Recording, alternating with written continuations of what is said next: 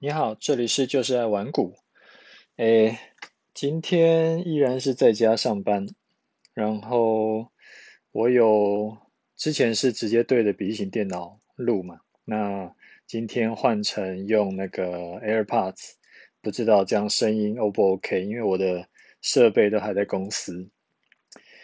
好，那大家到时候再跟我反映一下，说你觉得这样子声音听起来 O 不 OK？呃，在家上班已经从上个礼拜二到今天已经超过一周了。那我自己是还蛮适应的，不知道你你过得怎么样？那我们要先向最辛苦的医护人员致敬，就非常感谢你们的坚守岗位。啊，我呢都有很乖巧的待在家里。那不要说是室内场所，连室外那种什么风景区啊什么的，我们都没有再去的。最近有一些朋友啊，就是我们在啊、用通讯软体在聊天的时候，就在讲到说，他们很多人都觉得最近待在家里面觉得很难受啊。我自己是觉得还好，因为最近这种每天待在家里的感觉啊，就很像大概十几年前我那个时候全职操作的那种那种感觉。那个时候其实就是。啊、呃，每天早上清晨去跑去操场跑个八公里，然后回来洗澡，然后就准备开盘。那盘中就看盘，然后操作，盘后就检讨，然后修正策略。那个时候我也是几天才出出门一次，所以其实我已经当宅男很多年，就是我很适合，哎，很适应当宅男这件事情。那最近呢，我一样是。就是五六点会起床嘛，然后吃完早餐，然后休息半个小时左右，大概六点多不到七点就会开始运动，运动大概一个小时。不过后来就是没有再跑步了，那固定就是在家里做重训，胸背肩膀腿一个部位一天，然后四天一个循环。这个之前有跟啊、有在节目里有跟大家聊过。那运动完呢，就洗个澡，八点半上班，开会写文章，然后协调，呃，就是 员工的工作。那偶尔会看一下盘，然后订外卖当中餐，然后躺着睡午觉二十分钟。啊，我觉得躺着睡午觉是很爽的事情，因为之前在办公室都只能趴着睡。然后下午呢，就继续开会，然后写文章，然后到下班。晚上吃完饭以后会休息一下，啊，有的时候会陪两个儿子玩一下室内篮球，大概十几二十分钟，也不能玩太久，因为玩太久楼下会抗议。然后就开始让他们每天要呃规定他们每天要跳绳五百下，然后做二十下伏地挺身或者是吊二十下单杠，因为他们一个是小学四年级，一个是国二，就是在。长高要长，就是长高的那个年纪了，所以最近因为都只能待在家里，小朋友的活动量啊都不够，所以我就只好规定他们要多做一些别的运动，不然我担心这种停课一个月，甚至到时候可能停课更久的话，这个就每天只是躺在家里，我觉得这个身体会烂掉。那也趁这个机会啊，就是提醒大家一下，都待在家里很容易会活动量不足。那 疫情关系又不要出门会最好，所以就要自己想办法。没有办法去健身房或者是去跑操场，其实也没有关系，家里就是 Switch 的健身环或者 Just Dance 玩起来也很好。然后要记得多喝水。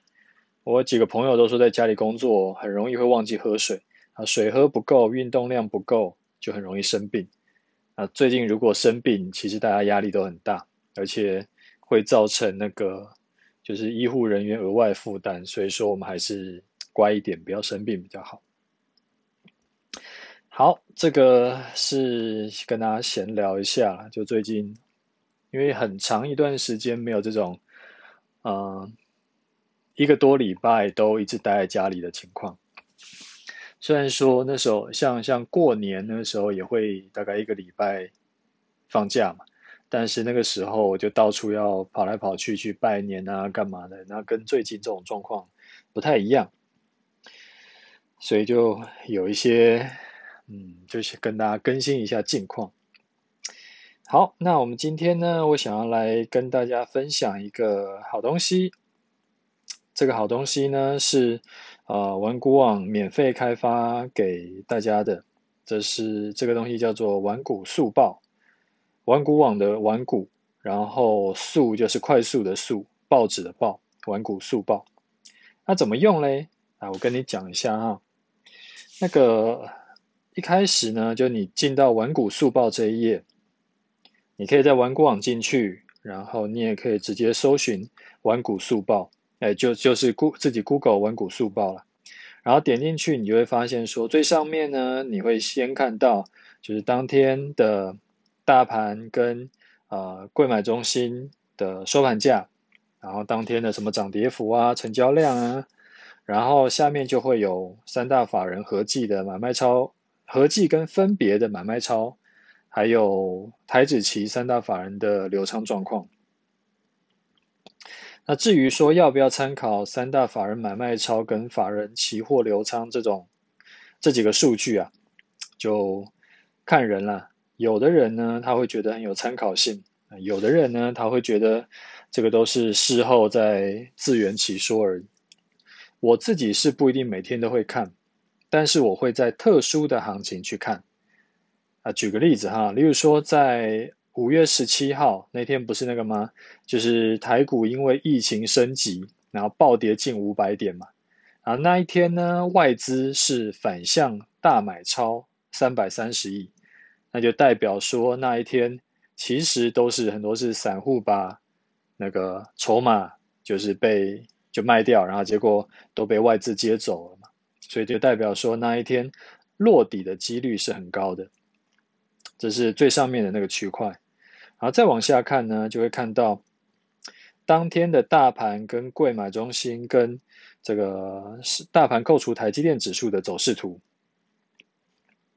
啊，走势图下面有一个小小的技术分析，呃，技术技术面的线图，线图上面就会秀像五日均线啦，还有六十日均线。这要怎么用啊？一般来说啊，五日均线是极短线的。防守区，六十日均线又叫做季线嘛，或者也有人叫它多空分隔线，就是呃有一派呃市场上有一派是说六十日均线以下不做多，六十日均线以上不做空，那这个就看人了啊，它是算是。用六十日均线来分隔多空，它算是蛮重要的一条这个均线，所以你可以从这一张图上就看到啊、台股在短线跟中线的多空方向，所以你就看说它现在是在五日线之上还是五日线之下，六十日线之上还是六十日线之下。那像最近短线反弹呢，它都一直在五日线之上。然后今天就回测五日线以下，它就是把那种强反弹追高的筹码去洗一洗。再下面呢，就是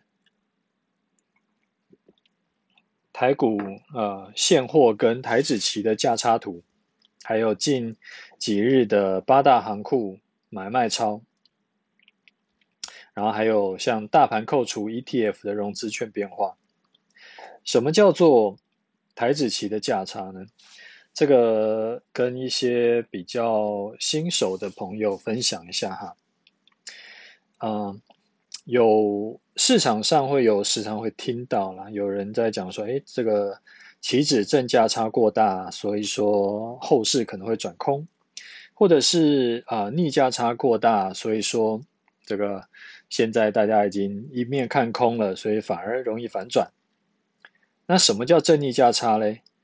正逆价差，哎，价差这个东西其实就是看台子期的指数去扣掉大盘的指数。当台子期去扣掉加权指数是正的，就叫正价差；是负的，就是逆价差。一般来说啊，期货的走势代表投资人对未来的预期。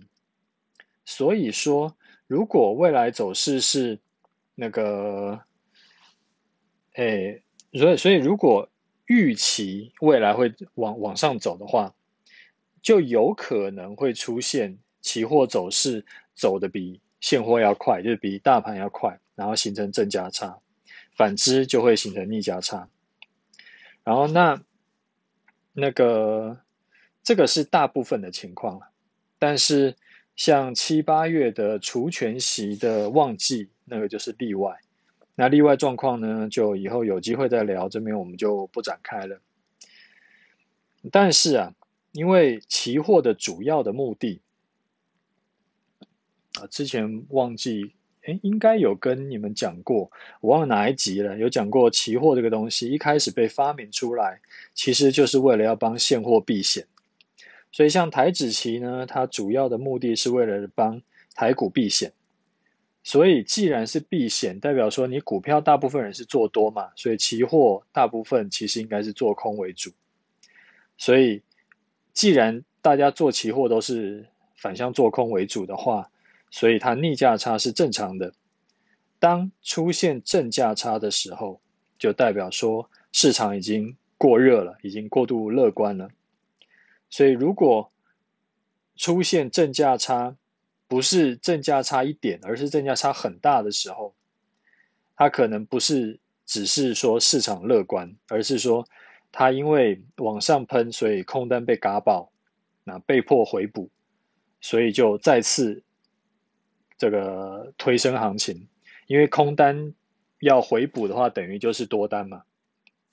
那等到空单全部都认输了，反而是多头随时准备要修正。这个是讲到正逆价差，这个要怎么看？那八大行库呢，其实就是八大关股银行。然后有什么台银啊、土银、彰银等等等等的。那看这个是什么？看这是干嘛？因为像政府的四大基金，什么劳保、劳退，哎，劳保、劳退、退抚跟那个邮政储金跟国安基金，其实基本上都是透过八大关股行库下单的。所以说，八大行库的买卖总金额，它是可以当做是，你可以看得出来说。政府的多空态度，就有没有护盘啊什么的，其实是看这个是可以看得出来的。不过通常啊，你看八大行库的这个买卖超，跟看啊、三大法人买卖超的这个看法是不太一样的。因为八大行库跟外资跟法人这种他们的做法跟呃，这叫什么？就是目目的。操作的目的不太一样。你看，当外资在台股买超的时候，时常是八大行库都是这个反向在卖股票。那但是出现像股灾的时候，八大行库就会逢低买买买，因为要护盘。所以说，它不是说八大行库在卖，然后就代表说政府。的那个要看空，不是这个意思，它只是它为了要让市场比较稳定，所以说，哎，如果涨很多了，这时候它就卖一点，卖一点，卖一点，然后跌跌跌跌很多了，这时候政府说要要护盘，所以就那个八大行库就会进去买一买，这个是八大行库可以怎么看？所以这个也不用每天看了，所以八大关股这个数据啊，这个就是。当出现这种连续崩跌啦，或者说是，呃，国安基金说是，哎，我们要开始逢低护盘啦，这个时候你就可以看一下，哎，是不是它真的有护盘？它也有可能只是嘴巴护盘，就像前一阵子下跌的时候嘛，不是就跑出来喊话吗？信心喊话。那个，你后来看了一下八大行库的买卖超，你就发现说，哎，原来真的是没有，真的是只有嘴巴护盘而已。在下面嘞，是呃近五日的台指期，诶外资流仓啊选择权的外资买卖权的变化，还有三大法人的台指期流仓。这个东西一样是可看可不看了，但是因为很多人爱看，所以呢，我们就还是把这个数据有弄在上面。我自己是不看的，这个我觉得这个东西对行情没什么参考性。那所有的你上面我呃，就是你到玩股速报里面去看哦，任何一个标题都是可以点进去看详情的。好，再往下看哦，接下来的这个就是比较有用的。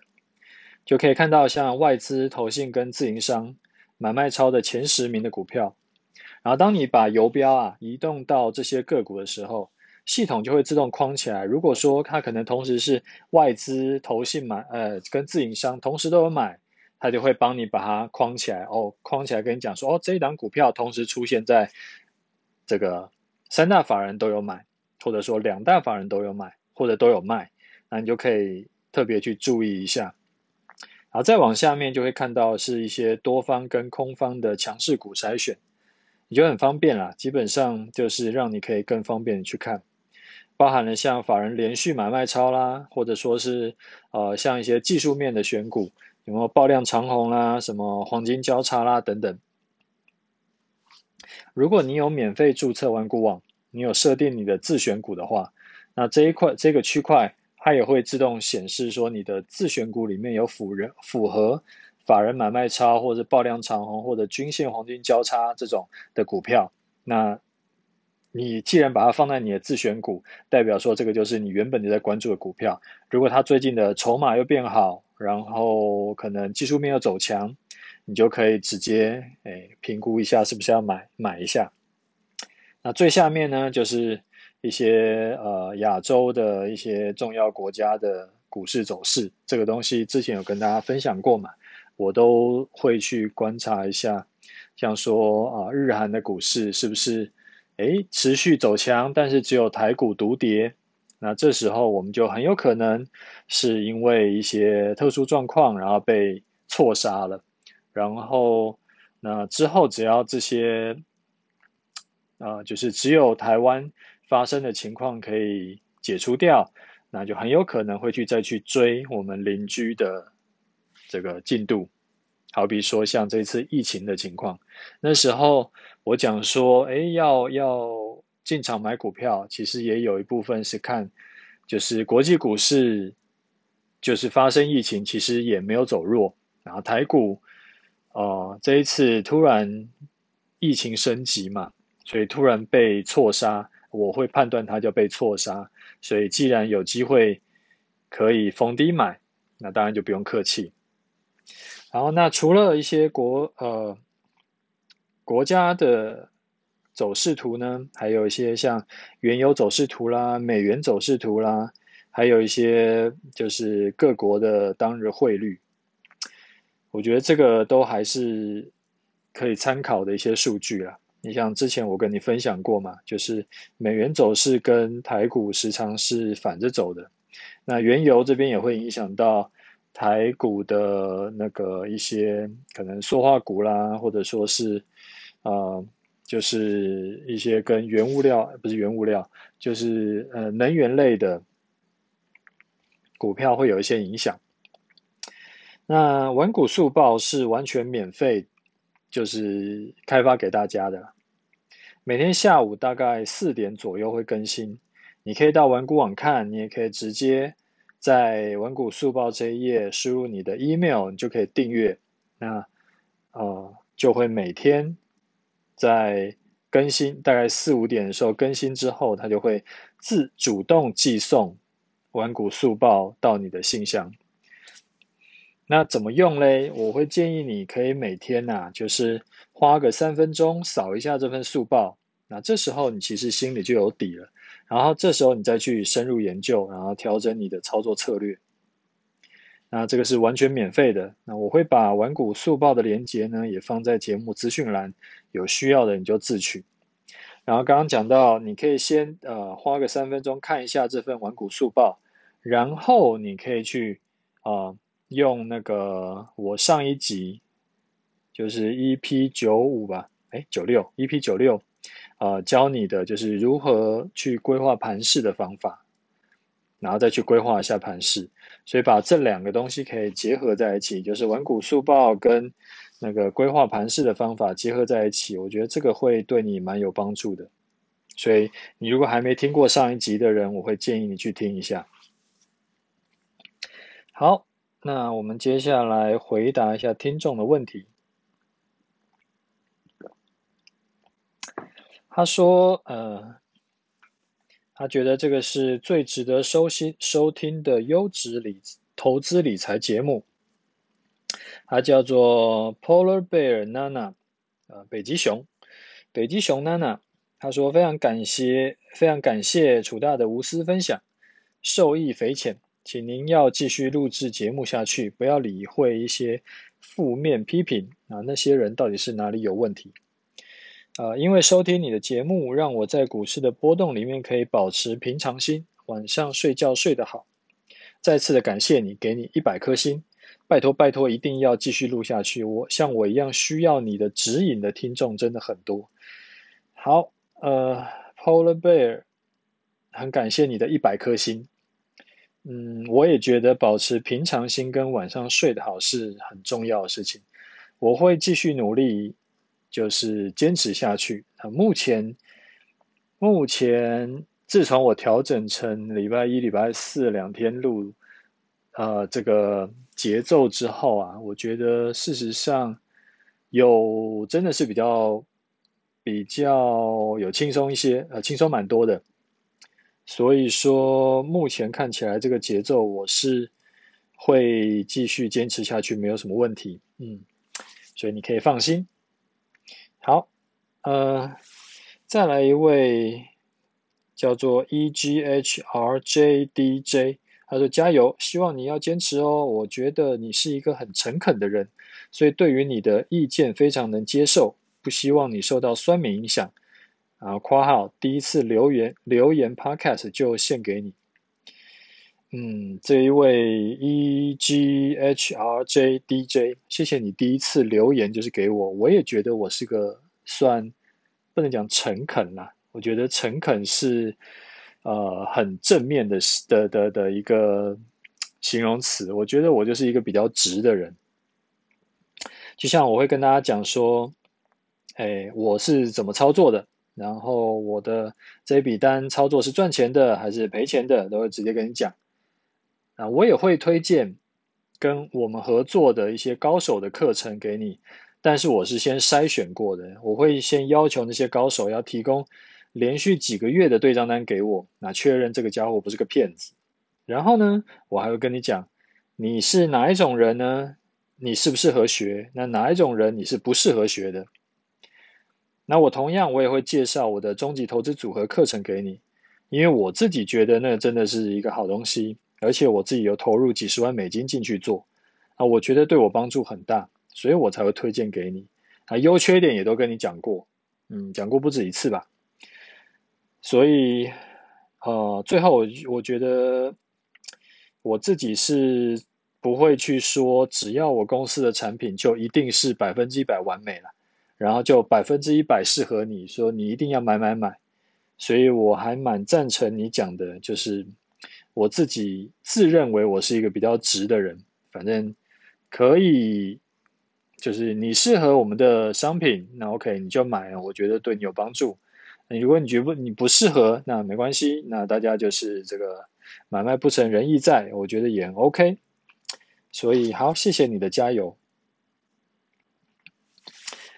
好，再来一位听众，他说很欣赏楚大的示范单，但是建议楚大下一次可以不用预告自己要准备在十点进场这种太明确的时间点，因为同样礼拜一进场，有人成功抄底，有人套在高点啊，如果自己要跟单，那就没什么好抱怨的。然后 P.S. EP 九六在三十一分三十六秒有 Minecraft 的蜘蛛蜘蛛死掉的声音。呃，关于示范单这个啊，我也在评估要不要继续下去，因为我也示范了一年多了嘛，而且是连续性的示范。那其实啊，有的时候就在想，可以理解啦。这个在全市场大概也没有什么人像我这样子，会长达一年多的时间都提前先预告什么时候要进场，什么时候要出场。这个是完全可以理解的事情，因为这样做真的是吃力不讨好。你看，大多数的老师都是跟你讲说，哎，反正只要有涨的我都有买，那跌的呢我都有空，然后就他妈的永远是赚钱的。啊，但是只有我会跟你讲说，哎呀，拍谢这个这一笔亏钱了，然后那一笔赚钱了，就是这样子。那这样子为什么没有什么人要干呢？因为每天要更新部位啊，这个等于是把自己的实力就是要摊开给所有人看。那如果说连续爆掉，那连续大亏，那就是其实是冒着很大的风险的，因为他可能他的这个老师生涯要卖课程的啦，要要要洗人加会员的啦，可能都就很难了，因为他粉丝可能都跑光了，因为就知道他是个骗子。那至于要不要很精确的讲进场时间跟呃或者用什么方式，我其实还在思考啦。就是也许啊，等这一次我们的单子出场了以后，我再评估看看要不要调整模式吧。那讲到麦块，这个是我儿子的旧爱，他之前爱过好多年。啊，只是后来他们同学都没有在，没有人在玩麦块，他们后来都在玩传说对决，所以就尘封了。然后我记得那个时候时常会讨论什么中介龙啊，什么库利帕啊，这个其实都是我们当初呃我们父子之间的谈资。那看到你讲到讲到 Minecraft 蜘蛛死掉的声音，这个我突然有种就是有一点。想到以前跟儿子在聊天聊聊 Minecraft 的，的东西，不过蜘蛛死掉的声音，我刚刚有特别回去听三十一分三十六秒，我是没听出来有蜘蛛死掉的声音。这个，嗯，那个时候旁边也没有人在玩 Minecraft，所以说这个还蛮有意思的。好，啊，再一位听众他说：“楚匡仁老师您好。”嗯，不要叫我老师，你可以叫我楚狂人，你叫我楚大都可以。叫我楚狂人老师，感觉怪怪的，还以为我是投顾老师。他说，从朋友介绍以后听您 Podcast 大概一个月了，另外有上玩股网了解一些投资资讯，有看到您的楚狂人终极投资组合，想要了解说楚狂人终极投资组合大概什么时候会再有优惠活动呢？嗯，最近几个月都不会有优特别优惠，所以说你如果是有需要的，你要买，你大概现在就可以买了。我可以跟你保证，最近几个月都不会有优惠活动。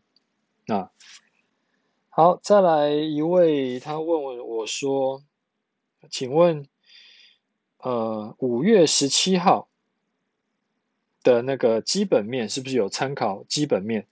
他说：“感谢楚大提醒，五月十七号可以进场。他在听完节目以后，对他的股市学习给予很大的信心。那他也有小部位进场。啊，楚大的操作很稳健。啊，请问楚大这一次的回弹或者是回升周期，是不是有参考到台湾基本面、季节行情等等？呃。”另外，想要请问，预测这里是不是会有第二只脚？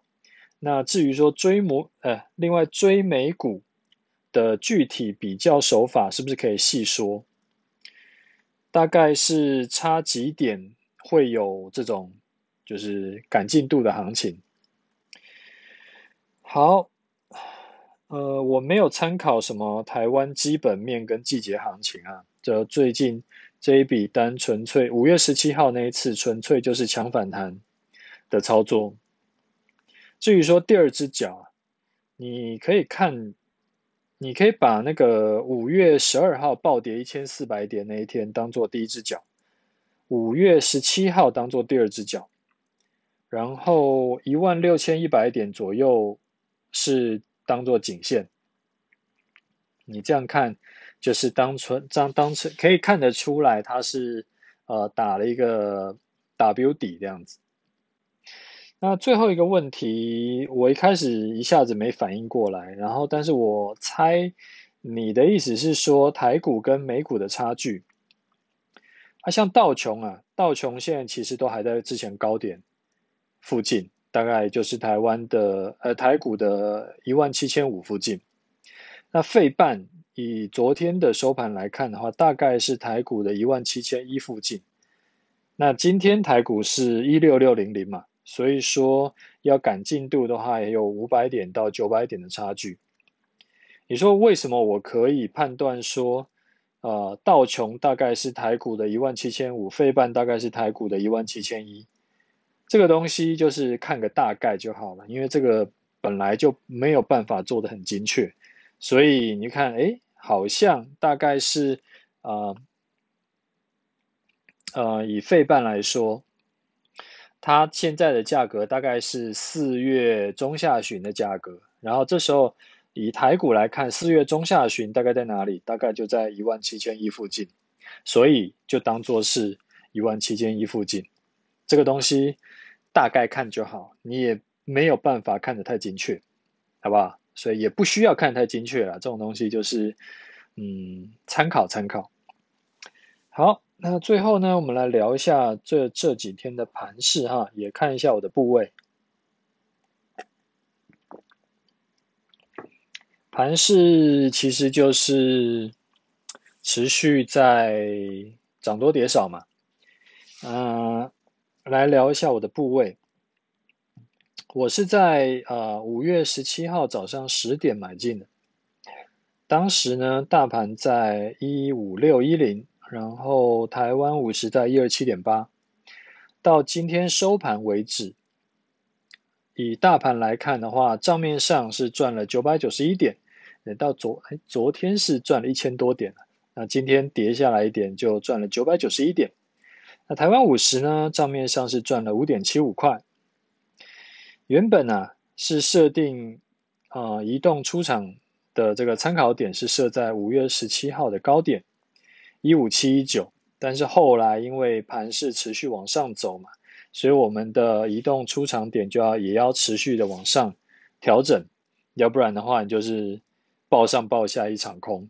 所以我昨天呢、啊、就在我的 Telegram 就跟大家讲，说移动出场点往上移到五月二十号的低点喽，那时候的低点是一五九四三，就等于我们把。移动出场点往上移了大概两百多一点，那呃，如果盘势继续往上，然后账上获利也持续增加的话呢，我会再把移动出场点再往上移动。目前呢，我就还是先放在一五九四三，如果收盘跌破，然后隔天中午十二点站不回来，我就会把股票卖掉。啊，之后如果我又把移动出场点往上移动的话，移动到哪里，我会在 Telegram 跟 Facebook 跟你讲。就如果当天刚好没有录节目的话，我就会啊、呃、用社群这边来跟你讲。那在反弹这一段呢、其实我的看法是，它不一定会一路直直往上。它就是因为它也这个反弹了，也一千多点了嘛。所以说，呃，它可能会就是会洗来洗去，因为最近又碰到呃，刚好季线还有像月线都在这附近嘛。